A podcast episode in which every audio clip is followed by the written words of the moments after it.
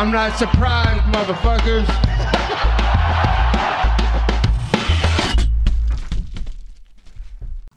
Bonjour à toutes et bonjour à tous, bienvenue dans l'épisode numéro 64 du Guillotine Podcast. Aujourd'hui, récap de la carte UFC 277, title shot entre Amanda Nunes et Juliana Peña et interim title shot entre Brandon Moreno et Kai Cara France. Carte euh, pas la plus fournie de l'année, mais carte qui a quand même pas mal livré euh, d'un point de vue sportif, tactique, technique. On a quand même vu des belles choses. On va passer directement dans le vif du sujet. On commence directement avec la main card. Je n'ai pas pu regarder les prélims. Mon ton va peut-être vous paraître un petit peu différent aujourd'hui. Je n'ai pas vu les combats en direct. Ça peut donner un angle un peu plus intéressant. J'ai pu regarder ça à tête un peu plus reposée. J'ai coupé les réseaux sociaux, surtout Twitter, bien sûr. Évidemment, hier soir pour ne rien me spoiler. Et on commence directement donc avec ce clash chez les light heavyweight. Anthony Smith, Lionheart face à Magomed Ankalaev. Magomed Ankalaev qui est sur une série complètement folle euh, de victoires et qui a un record de presque 20 victoires et seulement une défaite. Euh, qui affrontait donc euh, Anthony Smith. Euh, combat vraiment important au final chez les light heavyweight, catégorie qui vend pas forcément le plus de rêves. Hein. on, sait que la compétition, la compétitivité de la catégorie n'est pas au plus haut depuis plusieurs années. Donc combat au final très important pour l'avenir de la catégorie puisqu'on a un champion tout frais, tout neuf en la personne de Jerry Prohaska probablement le vainqueur de ce combat entre euh, Magomed Ankalaev et Anthony Smith se verra attribuer le prochain title, shot euh, en ligne. Apparemment, on repartirait plus euh, vers un Jerry contre Glover. Glover, je pense, a droit à sa revanche. Et Glover est en fin de carrière. On ne peut pas attendre trop longtemps pour lui. Jerry, je pense, serait reprêt à se battre. Mais derrière, il faut que ça continue. Il faut que ça continue. Euh, et, ça a continué, mais on a encore eu, encore eu une espèce de tuile ou une demi-tuile plutôt, on va dire. Premier, euh, premier round assez euh, serré au final, même si je pense que Magomed Ankalaev avait quand même le dessus au niveau du striking. moi, je trouvais que Anthony Smith était assez basique dans, dans, son MMA, mais ses déplacements autour de la cage euh, était assez euh, pertinent puisque euh, Magomed Ankalaev essayait de couper les déplacements d'Anthony Smith pour aller commencer à striker avec du lourd. Il travaillait bien ses combinaisons, des combinaisons certes courtes pas des plus évoluées, mais bien amenées dans ce premier round. Beaucoup de gros leg kicks qui, au final, seront déterminants pour ce combat, l'issue de ce combat. Euh, Anthony Smith a, mangé pardon, beaucoup de leg kicks, notamment un inside leg kick qui, pourrait, qui aurait pu euh, créer une blessure, qui peut-être a créé cette potentielle euh, blessure chez Anthony Smith. Mais Anthony Smith a quand même réussi à avancer à se replacer, il a essayé de jabber un peu, envoyer pas mal de overhand. Malheureusement, cette overhand euh, qui a été envoyée de multiples fois par euh, Anthony Smith était pas mal euh, la seule arme que l'Américain proposait pendant ce combat. Euh, tandis que Magomed euh, Ankalaev, lui, commençait déjà à citer des, high kicks que certes étaient bien bloqués par Anthony Smith grâce à, ce fameux téléphone, la garde haute, avec le téléphone au niveau de l'oreille pour pouvoir protéger la mâchoire et le côté de la tête et le derrière de l'oreille. Très attention hein, à ça. On peut vite vous envoyer dans les ténèbres. Euh, Anthony Smith donc a, fait le travail dans le sens où il a, fait, il a défendu. Euh, tandis que ben, Magomed Ankalaev, lui, euh, dans son style, toujours, on va dire, dominant, dans, dans, le sens où c'est vraiment réfléchi et tactiquement, c'est un peu manger son adversaire doucement mais sûrement. et dans le deuxième round, dans le premier round, déjà, on voyait qu'Anthony Smith est rentré euh, euh, vers son corner en boitant. Donc, euh, c'était, c'était pas forcément le meilleur signe. puis, on voyait dans le deuxième round clairement qu'il avait un problème. Il a dit à son corner qu'il avait un problème. Il disait sa, sa cheville était pas bien. Et apparemment, à la fin du combat, il pensait que sa jambe était cassée. Bon, on en saura plus tard. du coup, euh, ben, l'américain Lionheart essayait de lutter contre la grille pour, se sauver parce que quand on est blessé, surtout au niveau de la jambe, qu'on peut pas faire grand chose dans ses déplacements, le striking ne peut absolument pas être précis et efficace. donc, essayer d'aller lutter ou alors essayer d'amener le combat au sol serait une très bonne idée. Malheureusement, euh, il, n'a pas assez d'appui pour pouvoir dominer la lutte, euh, qui est euh, ben, très très forte hein, de Magomed Ankalaev. C'est sa grande spécialité. Il peut manger beaucoup de combattants sur ce point de vue-là du MMA. et il l'a fait plusieurs fois, hein, des, genre lutter contre la grille. Efficacement, ça, il sait très bien le faire. Donc, que Anthony Smith a contre, contre lui dans cette zone-là, euh, c'était déjà compliqué d'avance, mais comme je vous l'ai dit, pour Anthony Smith, c'était euh, dur de trouver d'autres solutions compte tenu euh, de sa forme physique qui était clairement, clairement, clairement mise en danger avec cette probable, probable blessure. Pardon. Anthony Smith qui pouvait que faire survivre en essayant justement d'aller chercher des double legs, il s'est retrouvé un peu dans une posture bizarre euh, où il se retrouvait les deux genoux au sol, tandis que Ankalaev, lui, même s'il était contre la grille, il avait quand même euh, l'ascendant euh, sur son adversaire puisqu'il était debout, il pouvait essayer de commencer à aller chercher le dessus de son adversaire et au final, ben, Anthony Smith a du pull guard et ben, Ankalaev a commencé à passer au-dessus de son adversaire, même si Anthony Smith avait son papillon hein, tranquillement il aurait pu euh, travailler la garde, mais euh, il se retrouvait contre la grille et Ankalaev a commencé à le perturber, à envoyer du ground and pound.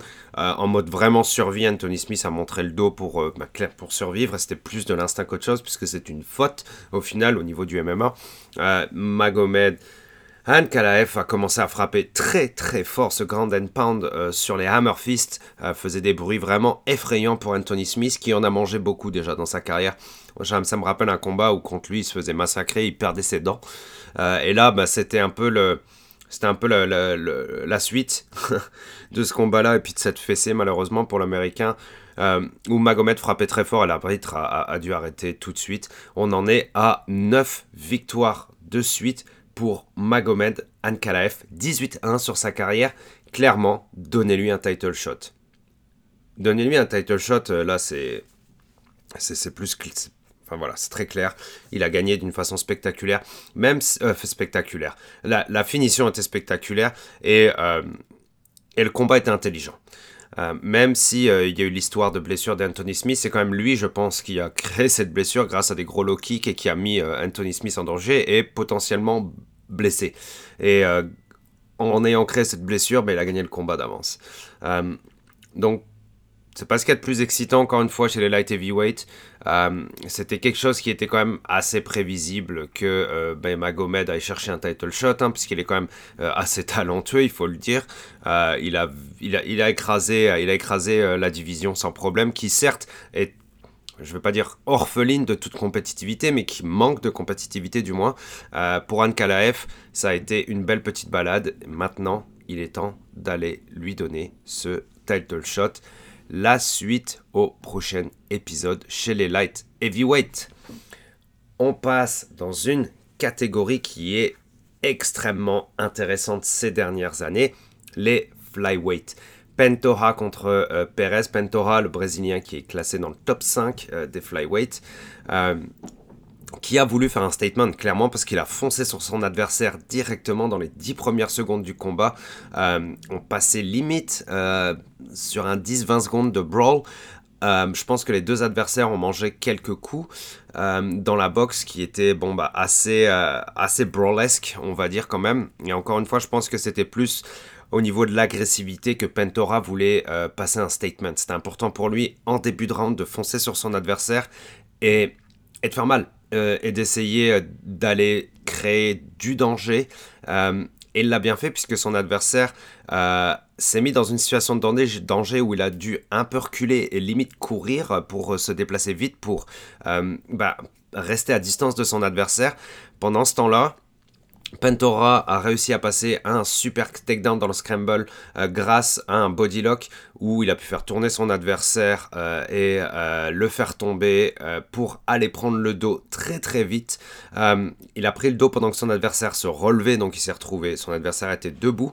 Pentora prend le dos, super body lock Et là, c'était le début de la fin déjà pour, pour Perez, parce que Pentora est un monstre en, en, Jiu-Jitsu. Il est très à l'aise dans le grappling. Et il a passé très très vite cette rear naked choke. il n'a pas eu besoin de passer l'avant-bras en dessous du menton pour aller chercher le coup et chercher un étranglement. tout ce qu'il a eu à faire, c'est passer la main au-dessus de la mâchoire de son adversaire. Son adversaire était même pas le menton rentré, il était vraiment la tête tournée. Donc en plus de forcer sur la mâchoire, ça forçait beaucoup sur le cou. On voyait très bien sur le ralenti que Pentora, euh, Pentora forçait, squeezait comme un porc pour essayer de vraiment couper le combat euh, au plus vite. Et c'est ce qui s'est passé, son adversaire a dû taper.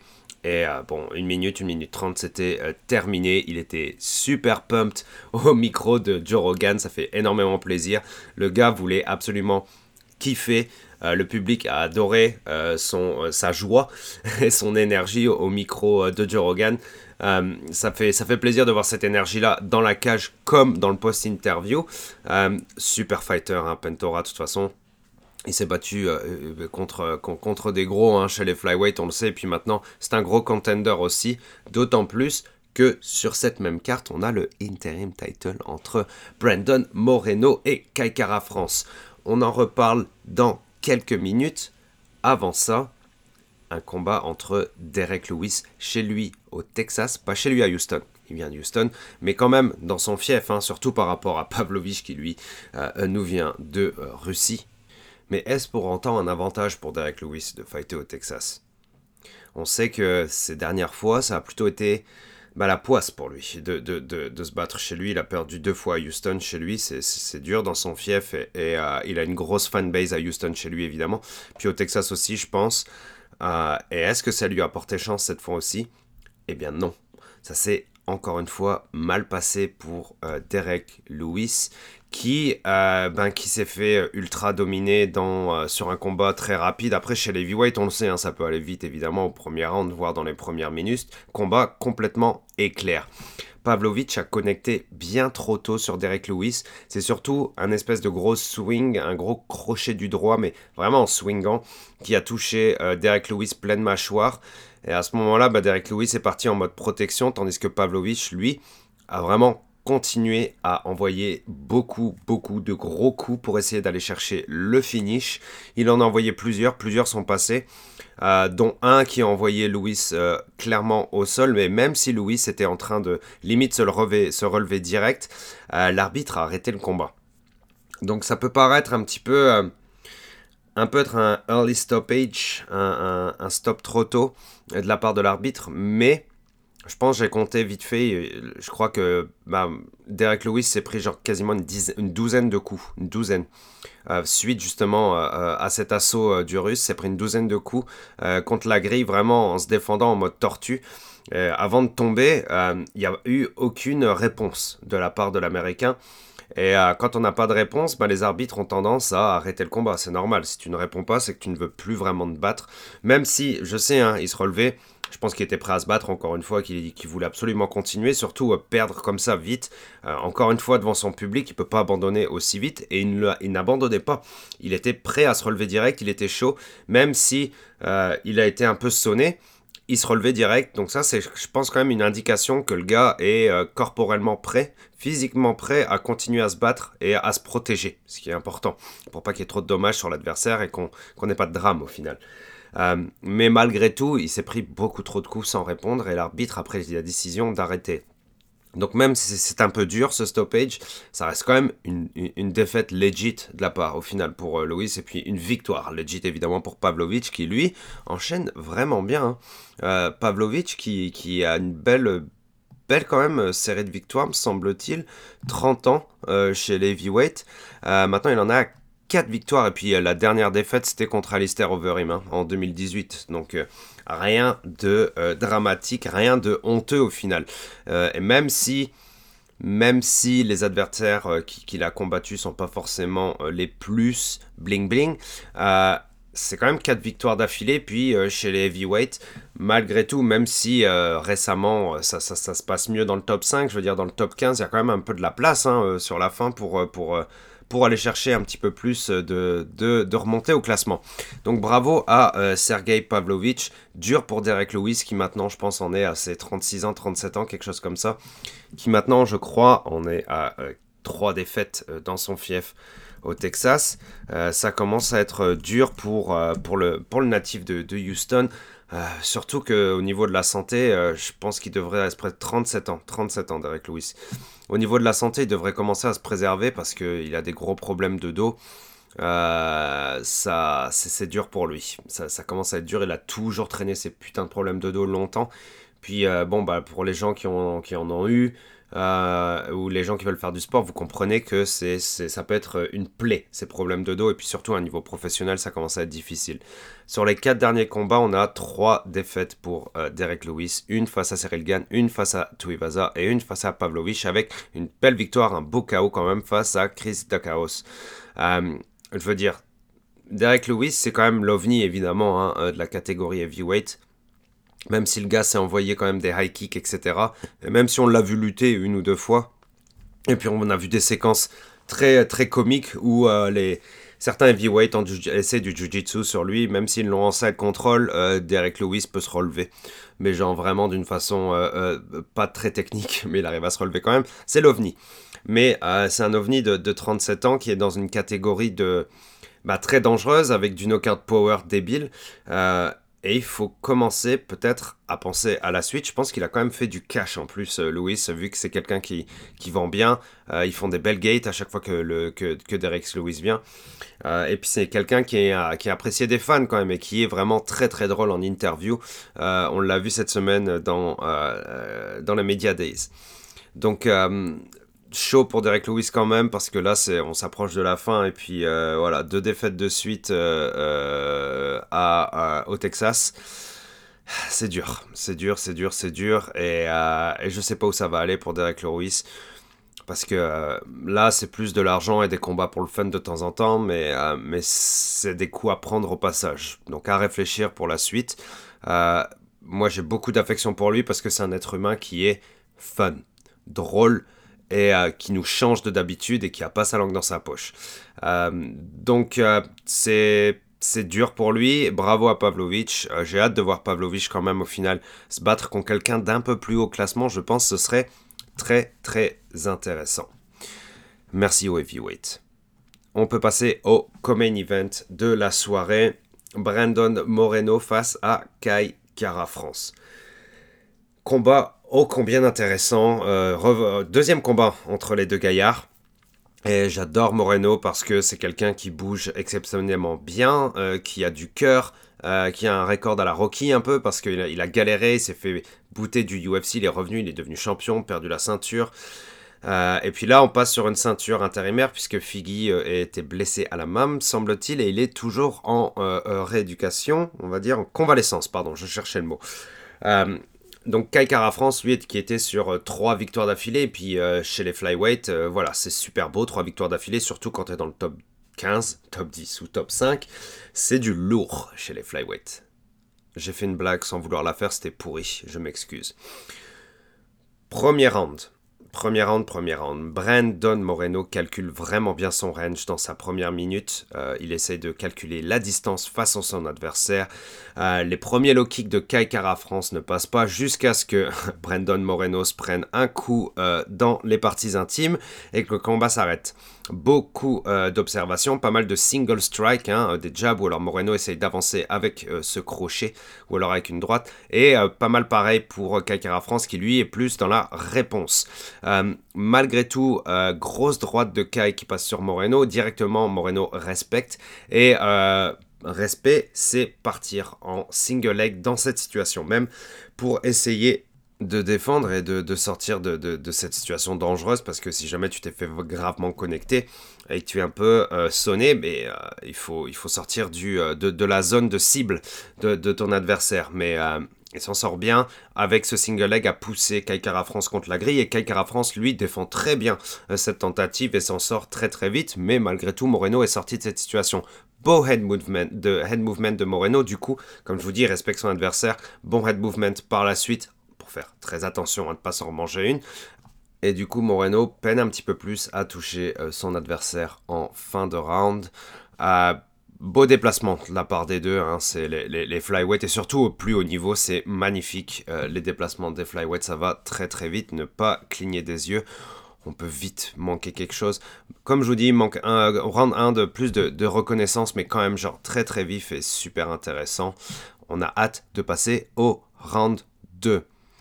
Kaikara France répond au jab de Moreno qui maintenant, une fois qu'il a mieux calculé la distance et qu'il est plus à l'aise dans son head movement et ses déplacements, euh, euh répond, euh, France répond par des leg kicks et cette fois-ci ça rentre mieux qu'au premier round. Mais Moreno, c'est l'adversaire qui avance toujours sur vous. Le gars qui n'a pas peur, respecter son adversaire après s'être pris un coup, c'est pas forcément avoir peur, ça peut être aussi adapter son game plan bien chercher la distance et euh, grappler pour se défendre quand c'est nécessaire, comme il l'a fait au round 1. Euh, mais le combat se passe vraiment au milieu de la cage. Les gars veulent que ça reste debout et les gars veulent se mettre dessus. Euh, Moreno esquive vraiment bien un high kick et fonce directement sur le dos de Kai Kara France. Hein, une belle esquive. Et si tu vas faire ton high kick à 100%, tu dois faire une belle rotation. Et le danger, c'est qu'en faisant une rotation, eh bien, tu exposes ton dos. Euh, Brandon Moreno pardon, fonce sur l'opportunité sur Kakara France. Kakara France est contre la grille, mais encore une fois défend super bien euh, et se retourne euh, vraiment vite comme il faut et s'extirpe. S'extirpe, pardon. Moreno rentre et avance, mais Kai commence à bien gérer les counters. Maintenant, Kai est plus en mode Counter-Striker. autour de Kai d'initier maintenant après un petit peu plus avec des low et cette fois-ci c'est Moreno qui prend le rôle du Counter-Striker avec une très belle aisance aussi. Un niveau ah, vraiment haut et un combat pas mal serré. Je vous avoue que j'étais trop concentré pour, je ne sais même pas à qui donner euh, le round 1, le round 2, ça n'est pas ce qui m'a vraiment le plus intéressé. Euh, je voulais vraiment euh, rester concentré sur l'issue du combat parce que techniquement c'était super beau. Round 3, Kai anticipe un roundhouse kick de Moreno. Le catch et le sweep, c'est superbe. Kai veut directement envoyer de la frappe dans la garde de Brandon. Hein. Brandon Moreno se retrouve en full guard. Moreno se relève, mais a mangé quand même quelques coudes de la part de Kakara France. Hein. on le verra à la fin, du combat. Euh, Moreno euh, euh, s'est sûrement pris un coude en dessous de l'œil. Bon, ça va, c'était. En plus, c'était au début, c'était c'était pas au troisième, c'était un peu avant. du coup, ça aurait pu être un problème pour le restant du combat, mais grâce à un petit peu de chance, eh bien, Moreno s'est pris justement ce coup en dessous de l'œil. Ça n'a pas été un problème pour sa visibilité, mais clairement, Hein, Kai Cara France se défend, il est super bon. Euh, Kai, justement, Cara France connecte un petit peu mieux la, la boxe dans le round 3. J'ai l'impression que Kai Cara France euh, commence à rentrer en une zone de, puissance, de confiance dans ce troisième round pour prendre le, dessus de son adversaire. Les low kicks commencent à vraiment bien rentrer. On peut voir qu'ils vont faire mal. Est-ce que c'est une technique pour aller sur la longueur? Je ne sais pas. Si ça en est une, ça n'est absolument pas une mauvaise idée. C'est une très bonne idée. Euh, mais Moreno, comme je vous l'ai dit, c'est l'adversaire qui continue d'avancer sur vous et lui aussi répond avec des low kicks. Hein. On a même vu euh, des, petits, euh, des petits déplacements, euh, des, remises de déplacement, des changements de stance juste après ces low kicks de Moreno. Hein. Donc ça, c'est justement, ça montre que l'adversaire respecte aussi cette pratique. Puis le pace de Moreno est juste genre complètement débile. Je veux dire, ce mec accélère tout le temps. Je sais, on est, dans le troisième. Mais bon, hein, Moreno, lui, il est habité au, habitué pardon, au Championship Rounds. Hein. il a déjà dansé dans la cage pour 5. Euh, c'est quelque chose qu'il connaît. Et puis on sait qu'il en, a, euh, euh, en a sous la pédale, genre jusqu'au bout. Et puis, euh, bah, bah, dans le troisième, ça, ça, continue absolument pareil. Son, son pace est complètement débile. Hein. France aussi, clairement, mais, mais Moreno, c'est très, très euh, impressionnant. Et puis, on sait qu'il peut être euh, déterminant sur du striking. Et ça a été le cas dans le troisième, parce qu'il a travaillé très fort sur ce roundhouse kick du, de la jambe gauche, Moreno. Et puis même si ça a bien été bloqué par son adversaire, c'est quand même du dégât. Hein, et on peut espérer qu'à un moment donné, eh bien, ce kick passe en dessous du coude de son adversaire parce que la garde se relève, la garde s'abaisse, la garde se relève, la garde s'abaisse, hein, en fonction de la hauteur des attaques de l'adversaire. Et en, recul, en avançant, Moreno a euh, vraiment euh, très très bien placé un coup qui est arrivé directement au foie. Je pense que ça l'a même touché avec son pied, voire son gros orteil. on a entendu le coup, c'était vraiment un gros Et ça a fait très très mal à Kaikara France qui s'est écroulé directement. Un coup au foie, c'est fatal. Pas dans tous les cas, mais dans la plupart des cas, si c'est bien exécuté, c'est fatal. Moreno a superbement bien suivi en allant euh, vraiment agressif sur son adversaire avec beaucoup, avec directement genre des, des, droites sur le ground and pound et, euh, et, puis beaucoup de volume évidemment pour finir le combat au plus vite puisque pauvre Cara France est, est genre recroquevillé sur lui-même puisque c'est une douleur qui est vraiment horrible, je vous le garantis. Euh, et, et Cara France était juste en mode survie et Moreno a pu finir le combat. L'arbitre a arrêté le combat. Moreno récupère une ceinture la ceinture, on va dire une ceinture. Hein. c'est la ceinture intérimaire. Et puis je pense que Moreno euh, est, assez compétitif euh, pour vouloir aller chercher évidemment la vraie euh, ceinture. bravo à Kaikara France et bravo à Moreno pour un super beau combat. Et on a eu aussi un très beau moment après ce combat, Figgy euh, était dans la, dans la foule avec sa ceinture. Évidemment, il était habillé euh, euh, d'une façon assez, non, ultimement kitsch. Hein. si vous n'avez pas eu l'occasion de le voir, c'est magnifique. Figgy a eu le droit d'aller dans la cage hein, pour, pour faire une espèce de face-à-face face à Moreno, pour évidemment, hein, pour continuer cette belle rivalité. c'est continuer après cette trilogie, puisqu'il y a une victoire chacun et un nul. Une victoire chacun et un nul il faut continuer. On n'a pas vraiment de gagnant. On est à 1.5 versus 1.5 en gros sur 3. Euh, donc ça fait absolument de sens de continuer. Euh, Moreno s'est même excusé pour, euh, ben pour s'il l'a offensé, si a été méchant avec lui des fois, etc. S'il a dit des choses qu'il n'aurait pas dû dire, il s'excuse. ça a été une belle, une belle poignée de main entre les deux, entre les deux hommes, clairement. c'était, c'était beau.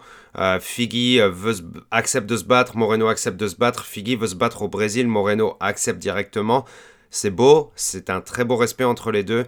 Euh, c'était un beau combat. Et puis surtout, euh, Figgy veut dire que veut, mettre en avant le combat entre euh, Cara France et Moreno sur la soirée avant de parler de lui. Ce que je trouve très très honorable.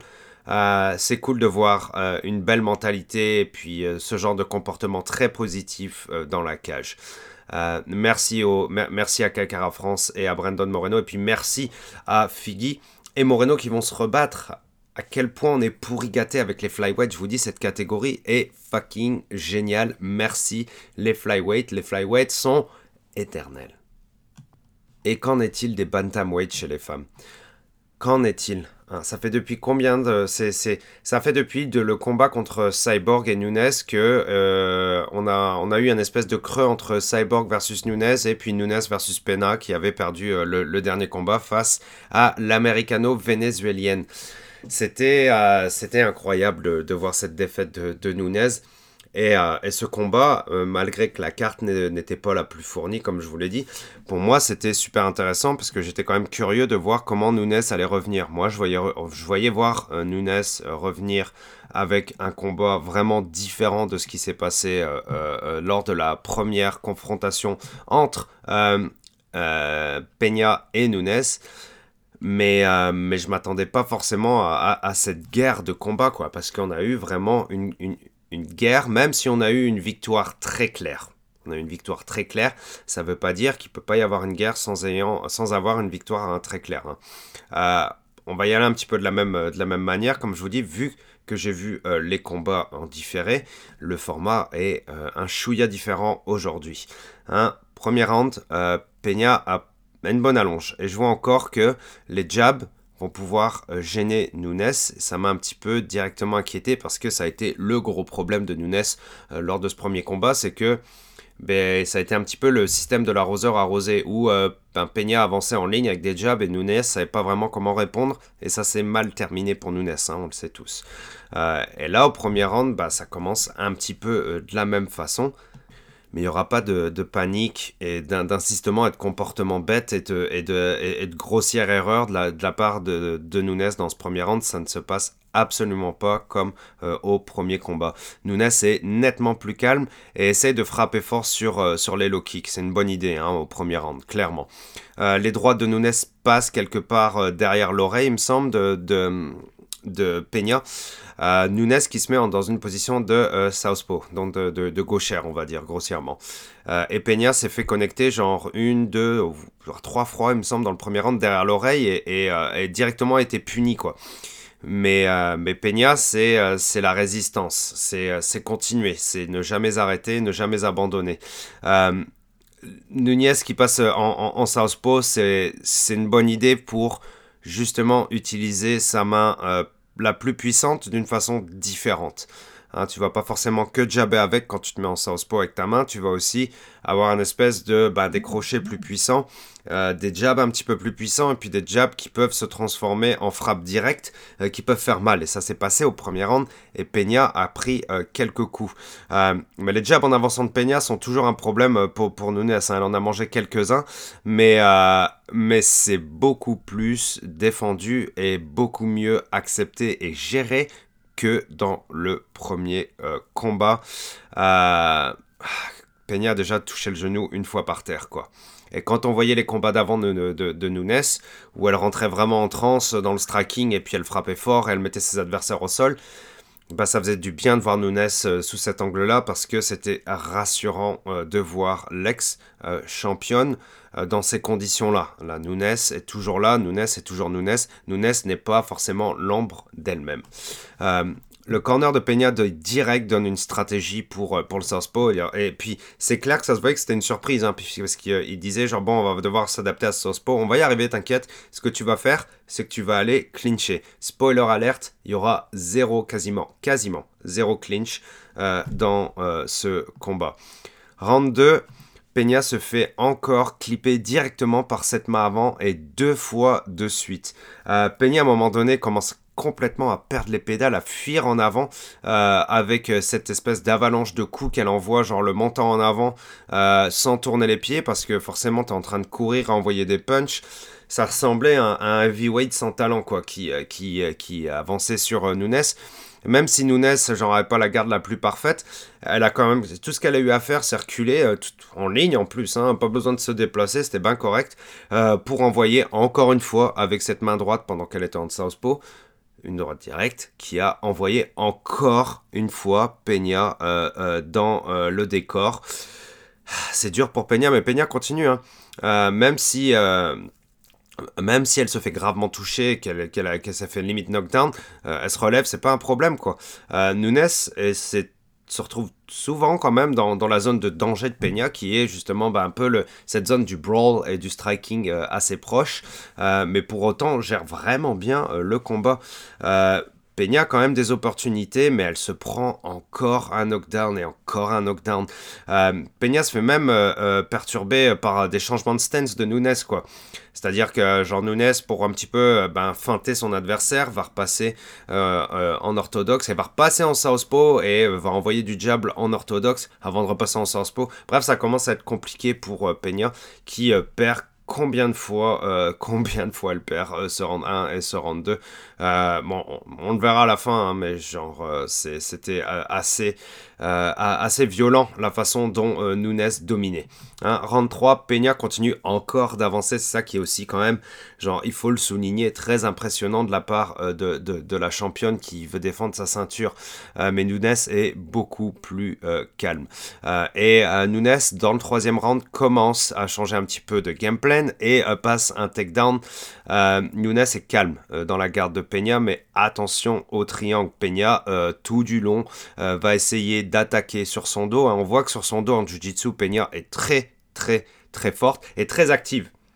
Ça, c'est super important aussi parce que être à l'aise sur ton dos et être actif sur ton dos, c'est deux choses différentes. Parce que tu peux être à l'aise et laisser passer le combat, mais en MMA, on n'est pas, on pas en, en, jiu-jitsu, quoi. En MMA, on est en MMA et puis il faut attaquer, il faut striker, etc.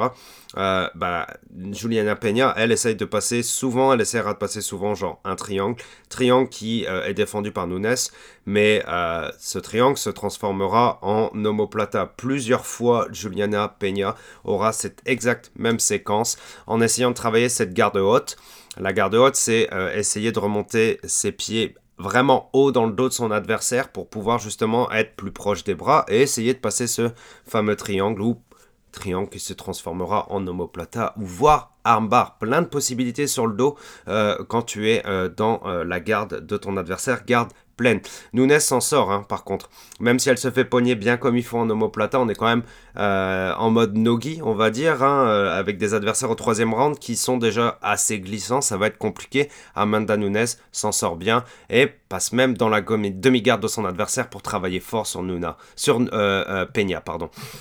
Peña qui a quand même pris quand même beaucoup de dommages au fur et à mesure de ses rounds et dans le troisième qui ça commence à être compliqué pour la championne américaine. Round 4, takedown d'entrée. D'entrée pour Nunes.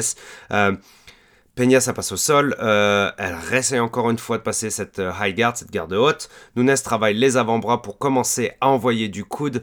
Euh, Peña se retrouve encore une fois en position d'omoplata.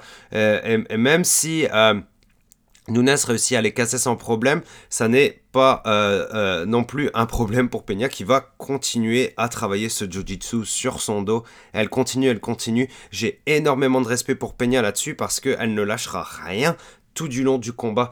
Euh, et même si elle le perd, euh, je veux dire, la force qu'elle a dû aller chercher au bout d'elle pour pouvoir tenter d'aller chercher cette soumission sur Nunes qui, elle, est au-dessus et qui, elle aussi, est en très grande forme et travaille très très fort malgré le fait qu'il y ait beaucoup de cardio de dépenser. C'était très impressionnant de la part des deux guerrières. Euh, à un moment donné, dans le quatrième, faut quand même avouer que Peña était, euh, bah, comme je vous l'ai dit, hein, on essaie de passer de euh, triangle à armbar ou euh, triangle à homoplata, etc. Et pendant un moment donné, bah, Peña s'est retrouvé vraiment en bonne position sur un armbar et là c'était chaud pour Nunes. Chaud pour Nunes qui a dû changer de sens et passer limite en, en, en, un espèce de nord-sud pour pouvoir casser justement cet armbar. C'était vraiment très très poche. Mais Amanda est une fucking psycho. Elle est très très très très forte. Euh, elle a énormément, comme je vous dis, de cardio et dans le tank, c'est infinissable. Euh, à chaque fois que euh, Peña euh, se retrouve sur le dos, elle essaie de passer une soumission. Mais même si les deux se relèvent, Nunes continue sur le takedown. Je pense qu'elle en a passé 6 sur 8 ou quelque chose comme ça. C'est vraiment débile.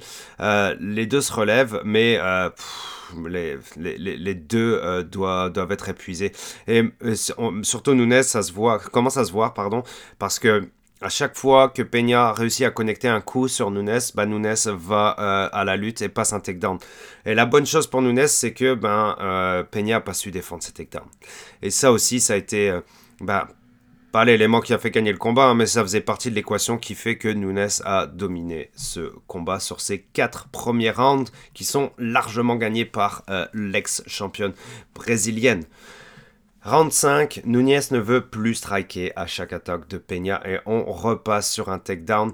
Attention encore une fois la garde de Peña qui repart une fois de plus sur le même procédé, triangle, homoplata, et euh, bon, ça commence à, être un petit peu moins puissant, un petit peu moins déterminant. Nunes réussit à passer euh, euh, sur le, le, dos, prendre le dos de son adversaire, mais dans le sens euh, au-dessus de sa tête, où elle pourrait essayer de passer une guillotine, voire un anaconda.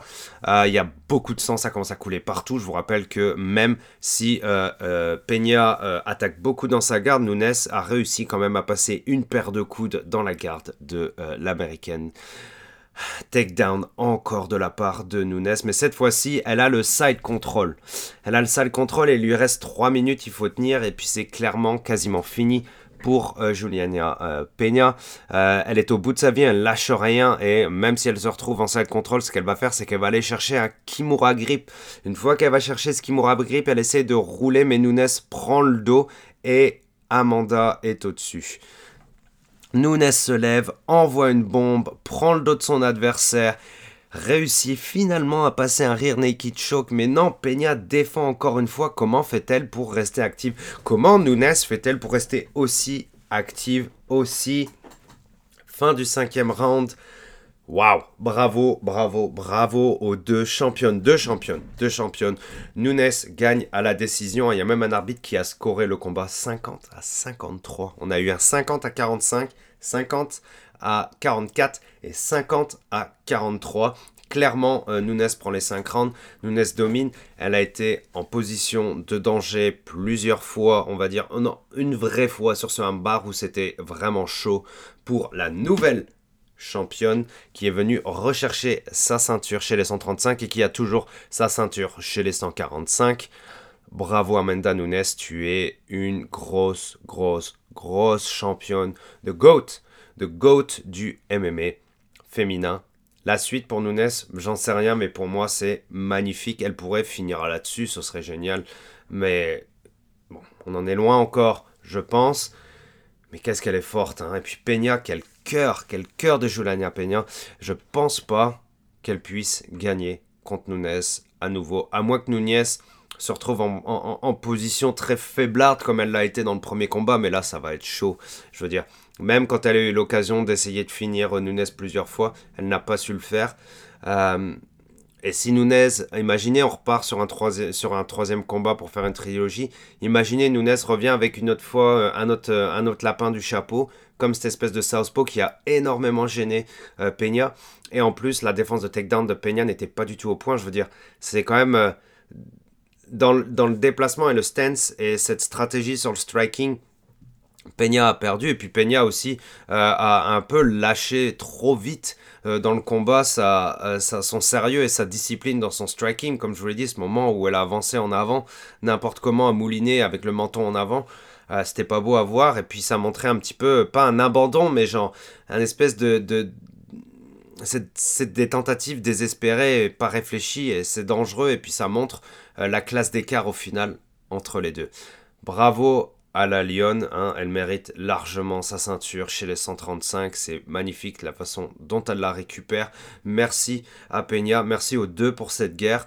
Euh, c'est bon euh, de, revoir Nunes euh, de retour sous un niveau aussi, aussi fort.